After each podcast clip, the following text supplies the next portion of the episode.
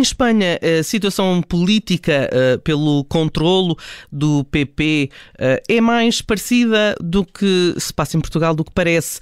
Neste momento, Pablo Casado e Ayuso um, estão numa guerra pelo controlo do PP. A Direção Nacional continua neste momento a ter duas fações que lutam pelo controlo uh, do Partido Popular.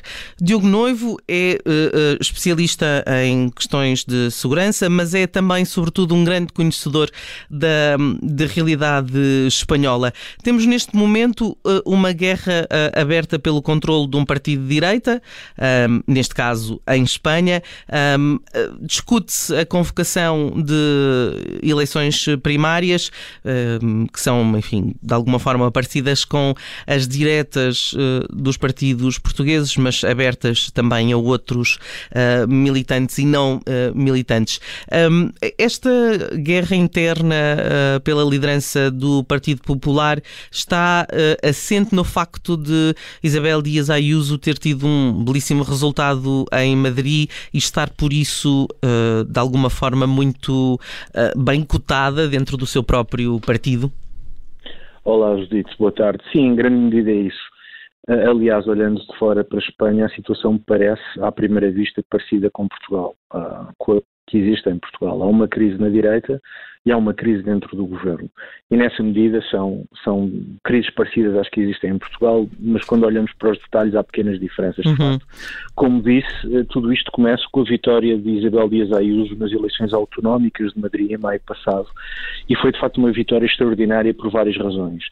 Ela teve 60, ou conseguiu eleger 65 deputados para a Assembleia de Madrid, mais sete do que o conjunto da esquerda, conseguiu votos em municípios tradicionalmente de esquerda, municípios que nos anos 70 votavam no Partido Comunista, depois passaram a votar no Partido Socialista. Bom, este ano Isabel Dias Ayuso conseguiu maiorias do PP em vários municípios da Comunidade de Madrid, tradicionalmente ditos operários, uh, e foi, sobretudo, a primeira grande vitória do Partido Popular desde que Paulo Casado é o presidente do partido. E, portanto, uhum. Isabel Dias Ayuso tornou-se, ou passou de ser uma figura local, uh, mais ou menos castiça, a ser uma figura uh, de âmbito nacional e com legítimas e boas condições para concorrer à presidência do próprio partido. O que é que sucedeu neste momento? Isabel Dias Ayuso disse uh, e, e expressou em público o seu interesse em ser presidente do Partido Popular em Madrid. Portanto, ela já é presidente da comunidade autónoma e quer presidir também ao partido da comunidade autónoma onde já governa. Esta declaração foi feita, ou esta manifestação de interesse foi feita nas vésperas do Congresso do Partido Popular em Valência, no final de setembro.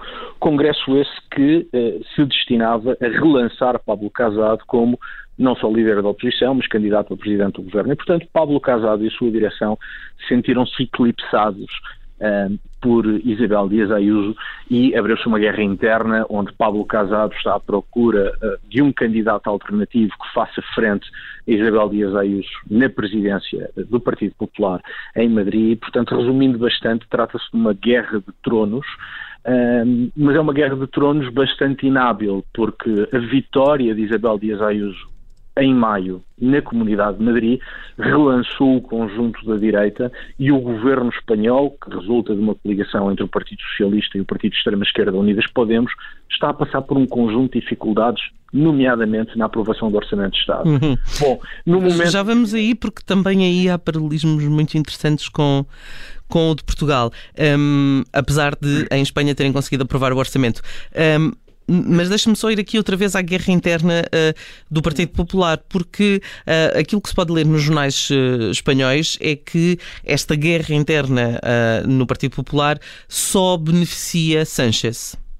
Como é evidente, e, beneficia Sánchez secretário-geral do Partido Socialista e presidente do governo, e, e beneficia o governo, porque o governo está, e falaremos disso adiante então, o governo está num momento de enorme fragilidade, e portanto a esquerda está num momento de enorme fragilidade, e a direita espanhola, em vez de aproveitar esse contexto em proveito próprio, decidiu envolver-se em guerras internas, hum, enfim, sendo muito franco, me parece que em grande medida tem que ver com egos e não necessariamente com equilíbrios de poder, porque Isabel Dias Ayuso, uh, embora insisto, me parece uma claríssima candidata a, presidente do Partido Popular um dia, disse neste momento estar apenas focada em Madrid e, portanto, para já não tem qualquer interesse em, em ser uma adversária interna de Pablo Casado. E, portanto, o Partido Popular, a meu ver, mostra alguma inabilidade uh, por não aproveitar este, este contexto que, enfim, que tinha tudo para lhe ser favorável. Uhum. Uh, vamos então falar uh, desse governo minoritário de esquerda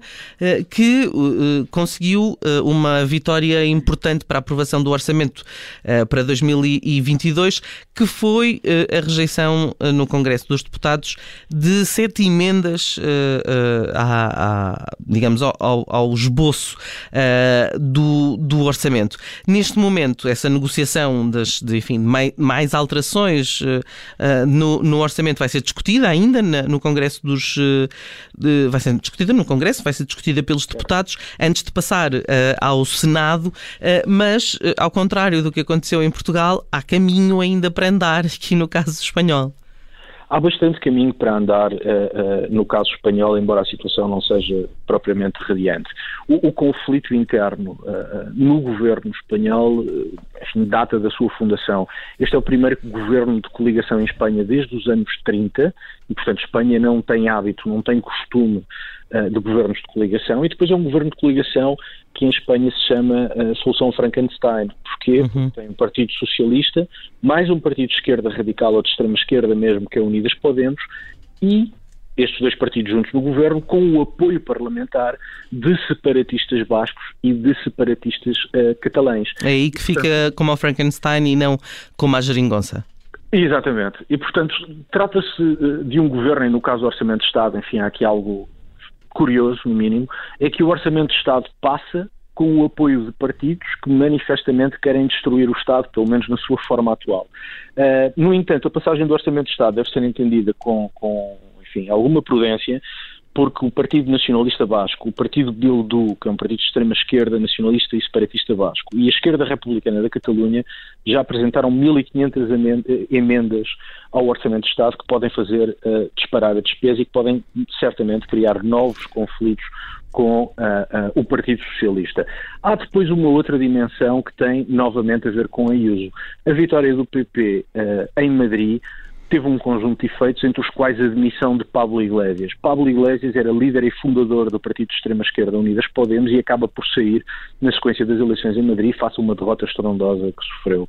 O Podemos tem uma nova líder, uh, Yolanda Dias, que é uh, vice-presidente do governo, uh, e Yolanda Dias, naturalmente, quer afirmar a sua liderança e parte da razão ou parte dos instrumentos que usou para afirmar a sua liderança foi usar pulso duro na negociação com o Partido Socialista, não só uh, no quadro do Orçamento de Estado, mas sobretudo no intuito de revogar a lei laboral aprovada pelo Partido Popular anteriormente no governo. E, portanto, mais do que uma crise uh, nova no governo, trata-se de uma crise antiga entre partidos que são muito diferentes entre partidos que não estão habituados a estar em coligação e uma nova liderança do Podemos que tem uh, uh, que marcar terreno, desde logo porque Pablo Iglesias, apesar de ter saído do partido e apesar de ter deixado a liderança do Podemos, continua a fazer muita sombra ao partido e continua, enfim, mover os seus, as suas influências dentro do partido, que reduz muito a capacidade de atuação da nova líder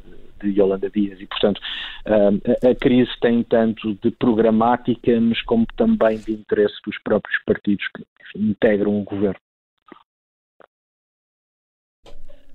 Só, só, uma última pergunta, eh, porque aqui, fiquei aqui com uma dúvida em relação a, a, a esta, enfim, a este xadrez neste momento espanhol, porque um, o Diogo Novo introduziu aqui também a questão das alterações à lei laboral. Sim, um, é uma promessa antiga do Partido Socialista ao Podemos e está na base do, enfim, do acordo de governo. Um, e é, é uma reivindicação antiga do Podemos. O Partido Socialista disse que não, o Podemos disse que sem lei laboral não havia orçamento de Estado nem governo. Finalmente chegaram ao acordo de revogar um, a lei laboral, mas quando nós começamos a olhar para os termos dessa revogação, ou pelo menos para os termos que são conhecidos dessa revogação, percebemos que ela é praticamente semântica, porque a lei laboral é muito importante no quadro uh, europeu, nomeadamente no acesso de Espanha a fundos europeus e, portanto, Espanha não pode simplesmente revogar a totalidade da, da lei laboral e os seus princípios sem com isso sofrer consequências em matéria de acesso a fundos europeus. E, portanto, basicamente o que nós temos aqui é uma operação mais cosmética do que real, em que os dois partidos, o Partido Socialista e o Unidas Podemos, dizem que vão revogar a lei laboral e, efetivamente, aquela que está em vigor deixará de estar, mas a nova lei laboral será muito parecida com aquela que, que, está em vigor, insisto, sob pena de Espanha ser prejudicada no acesso a fundos europeus e, portanto, um, é, é, é, mais um instrumento, parece-me, usado por Yolanda Dias para afirmar a sua liderança no Podemos, porque importa ter presente isto, depois das eleições em Madrid, com a saída de Pablo Iglesias, o Podemos ficou muito frágil no uhum. governo de Espanha. E, portanto, o, Sobretudo porque Pablo Iglesias empenhou-se pessoalmente na, na, no combate à IUS e perdeu redondamente. Sim, e vem recuando uh, uh, em votos nas últimas eleições, uhum. quer nacionais, quer regionais, e portanto é um partido que sabe que quando tiver que ir a votos novamente corre o sério risco, se não desaparecer, de ficar muito perto desse, desse resultado. E portanto Podemos não está interessado em mandar o governo abaixo, uhum. uh, mas a nova líder está sim interessada não só em se afirmar perante o seu parceiro de governo, o socialista, mas também a afirmar-se perante a anterior liderança de Pablo Iglesias, que continua a tentar influenciar enfim, os destinos do partido. Tantas semelhanças em relação a Portugal, mas aqui na questão do orçamento não correu igual. Diogo Noivo, muito obrigada mais uma vez Obrigado, por eh, ter estado connosco a fazer eh, zoom à situação política em Espanha, igualmente.